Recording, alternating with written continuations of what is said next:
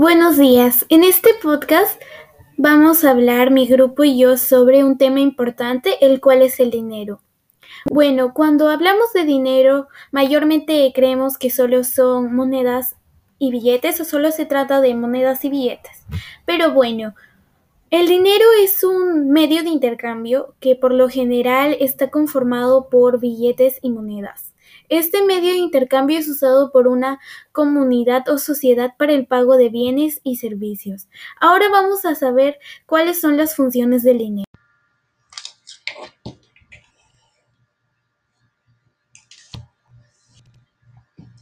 Función del dinero. Unidad de cuenta. Determina el precio de cualquier bien en función de una cantidad de dinero. Patrón de pago: Diferencia determina en acuerdo de pago e ingreso. Deposición de valor: Determina el valor estable del dinero para su conversión e intercambio. Medio de cambios: Las personas pueden intercambiar bienes con el dinero. Gracias. Ahora vamos a hablar sobre el tipo de dinero y la oferta monetaria. Tipos de dinero. Hay cinco formas diferentes de dinero. Dinero mercancía es un objeto o bien que tiene un valor a cambio.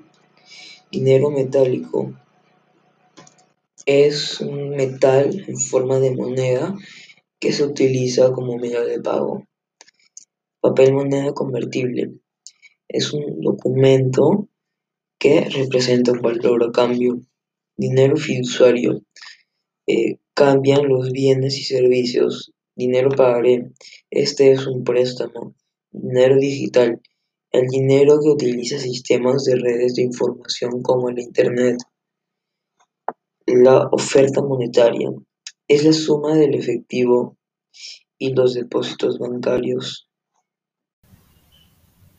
Ahora vamos a hablar sobre la evolución histórica del dinero.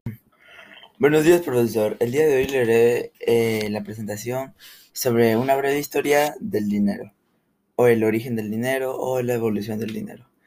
En este caso se viven muchos pasos, como el papel moneda, que vendrían a ser los primeros billetes, leo el origen de las tarjetas de crédito, la historia del dinero en Chile, ahorro del banco, el futuro del dinero.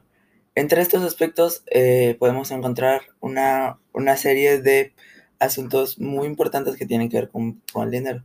Pero en nuestro caso veremos la evolución del dinero. Generalmente se cambia alimentos como sal, el maíz, el cacao, pescados y carnes por otro, plata, oro o bronce, que vendría a ser como un pequeño trueque, pero en este caso con monedas. El problema era que los metales eran muy pesados, por los que venían en forma de lingotes para pesar estos lingotes se usaba el aciclo, que te daba cierto valor, por lo tanto en realidad el dinero que se pesaba no se contaba. Fue así como de acuerdo con lo que, con lo que pesaba cada lingote, se le fue dando un valor y un nombre a cada pieza de estos materiales, como el denario romano, el origen de la palabra del dinero. Con esto ya podemos hablar del concepto dinero. La, la principal eh, que surgió en los inicios del dinero es que tenía que pesarse, por lo que era necesario tener una balanza, pero no todos los comerciantes poseían una. Aquí es donde surgía la idea de la moneda. Las primeras monedas nacieron en la actual Turquía, en el siglo 7 a.C. La idea del, del rey Argos, los materiales utilizados para elaborar eran oro y plata, ya que eran los, metales más valiosos en ese momento. Así se creó un medio más fácil y cómodo para intercambiar productos, quedando de lado granos, granos, lingotes e incluso ganado.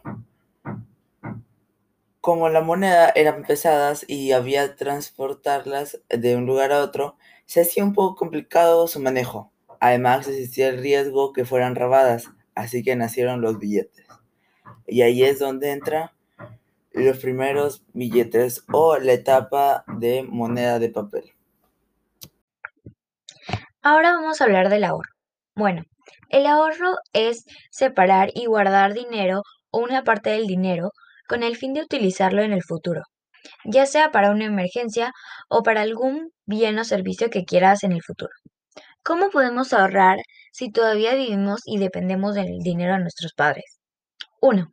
Apreciar el valor del dinero que te dan tus padres.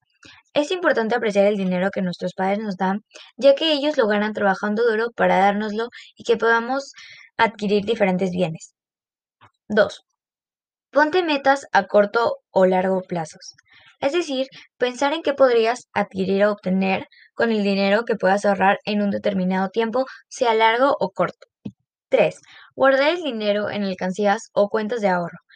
En sí es guardar el dinero donde sepas que está seguro y que lo puedes mantener así mucho tiempo hasta que lo uses para adquirir algo en el futuro.